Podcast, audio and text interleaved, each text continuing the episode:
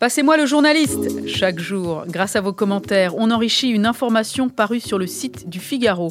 Alors si vous avez posté une question ou une critique sous un article, eh bien je sollicite pour vous l'auteur du papier afin qu'il vous réponde.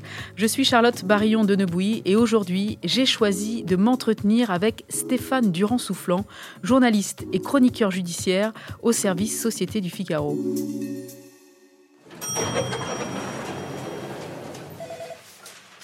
Bonjour Stéphane. Bonjour Charlotte. Merci beaucoup Stéphane de prendre le temps de répondre aux internautes qui ont été nombreux à réagir à votre papier sur l'affaire Outreau. Outreau, il y a 20 ans, la France tombait dans le piège d'une affaire hors norme.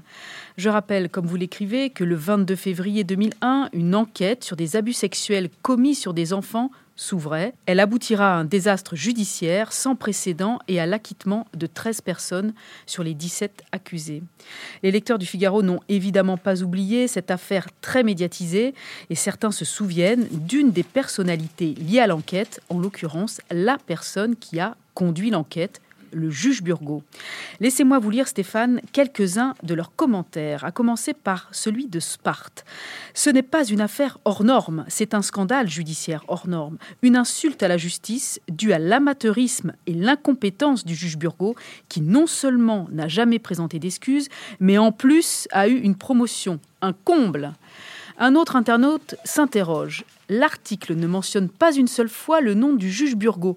Pourquoi tant de discrétion à l'égard d'un individu qui a discrédité toute une profession? TJL est quant à lui plus catégorique, le juge Burgot et d'autres auraient dû être virés de la magistrature. Et enfin, l'internaute François Tamaran se demande Et le sinistre Burgot, qu'est-il devenu? Stéphane Durand-Soufflant, je ne vous ai livré ici qu'une petite partie des commentaires, mais je vous avoue que la majorité des internautes qui a commenté votre papier s'est exprimée sur le fameux juge Burgot. Est-ce que ça vous surprend? Non, ça ne me surprend pas parce que le juge Burgot a été extrêmement médiatisé au moment de l'affaire et beaucoup, beaucoup de critiques se sont focalisées euh, sur sa personne et de mon point de vue, un peu trop. On lui a tout mis sur le dos alors qu'il n'était pas le seul responsable du, du, désastre. Certes, il a eu un, rôle déterminant dans cet engrenage, mais euh, d'autres magistrats qui l'ont côtoyé et, et, des magistrats qui l'ont qui auraient dû le superviser, c'est-à-dire ceux de la chambre de l'instruction de Douai, n'ont pas joué leur rôle. Donc le, le juge Burgot, euh, oui, a sa part de, responsabilité. Il a d'ailleurs été traduit euh, devant le, le, Conseil supérieur de la magistrature et euh, faiblement réprimandé, pourrait-on dire. Alors, euh, vous me demandiez s'il avait eu une promotion il a eu dans le dans l'immédiat, euh, c'est un internaute hein, qui disait, dans, l'immédiat, oui, il a été promu puisqu'il avait été nommé au parquet euh, antiterroriste, donc c'était en effet une promotion.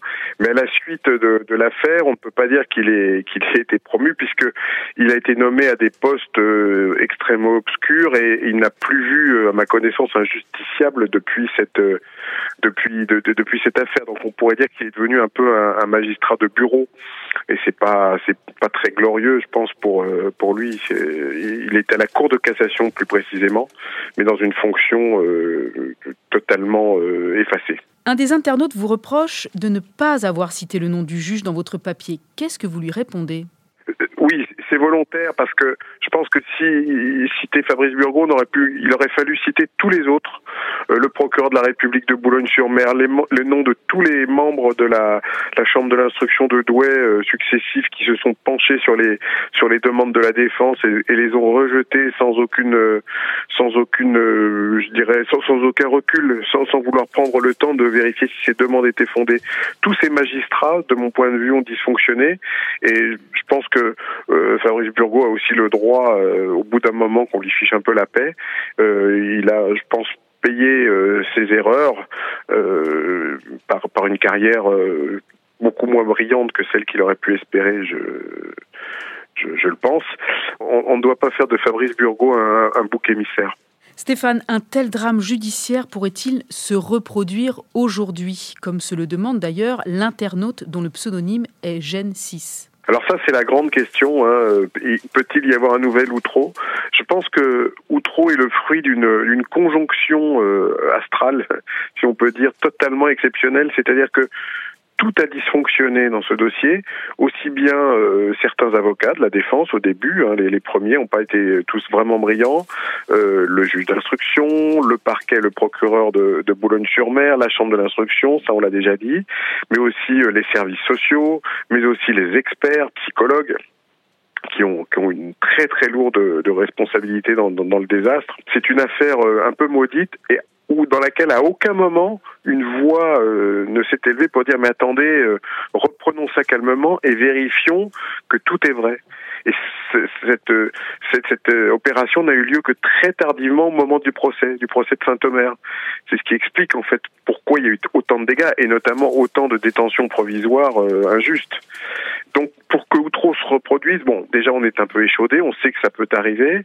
Il faudrait de nouveau une, une conjoncture tout à fait particulière, donc c'est possible. Mais euh, disons que si on veut être un peu optimiste, on peut se dire que ça va être plus difficile parce qu'on on a quand même cette expérience maintenant qui nous pèse. Et, sur la presse aussi. Il ne faut pas oublier les dysfonctionnements de la presse. Stéphane, on a beaucoup parlé des 13 personnes acquittées sur les 17 accusés. Et la parole des enfants qui se disaient victimes d'abus sexuels, après avoir été encensés, a été discréditée. Dans un papier que vous avez publié en mai 2015, vous écriviez Il ne s'est pas rien passé à Outreau. Et en effet, Stéphane, on a peut-être moins dit comme vous le précisez dans votre dernier article, que 12 enfants ont été reconnus victimes. Une information sur laquelle l'internaute Julie Depp revient. Je vous lis ce qu'elle écrit. 12 enfants ont été reconnus victimes. De qui? De quoi? Des erreurs de la justice? De Myriam Badawi? Stéphane Durand-Soufflant, qu'est-ce que vous pouvez répondre au questionnement de Julie Alors, en effet, 12 enfants ont été reconnus victimes euh, de l'affaire dite d'Outreau. Euh, je vais essayer de l'expliquer très simplement. À l'issue du premier procès euh, de Saint-Omer, quatre adultes ont été condamnés définitivement euh, pour des faits de viol sur mineurs. Thierry Delay et son épouse Myriam Badawi, qui sont évidemment les deux plus connus, ainsi qu'un couple de voisins. L'ordonnance de mise en accusation était ainsi faite que Thierry Delay, notamment, était accusé d'avoir abusé de tous les enfants du dossier. Donc, sa condamnation entraîne le fait que les enfants victimes euh, sont bien victimes de, de sa personne. Donc, euh, entre le couple de lait et le couple Grenon-Delplanque, hein, les, voisins, euh, ces quatre adultes euh, se sont rendus coupables des faits sur 12 enfants, c'est-à-dire que 12 des enfants euh, qui s'étaient plaints ont été reconnus euh, victimes euh, de crimes ou d'agressions sexuelles. Dans ce dossier, 17 enfants avaient été retenus comme plaignants et 12 ont été reconnus comme victimes après le verdict de Saint-Omer. Ces enfants n'ont jamais été oubliés. On sait que cette vérité judiciaire n'a jamais été écartée. Euh, ce qu'on a vu à Outreau, euh, plus que, je dirais plus que la, parole de l'enfant, le, problème c'est le recueil de cette parole et son interprétation.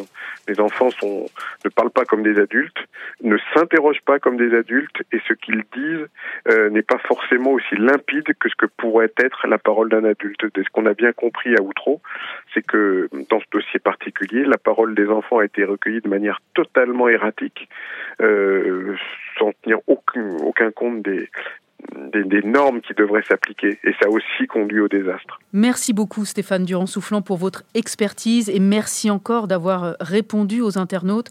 Je rappelle que vous êtes journaliste et chroniqueur judiciaire au Figaro. Ce podcast a été produit par Guillaume Cabaret. Continuez à commenter les articles des journalistes du Figaro. Votre avis, vous le savez, nous intéresse.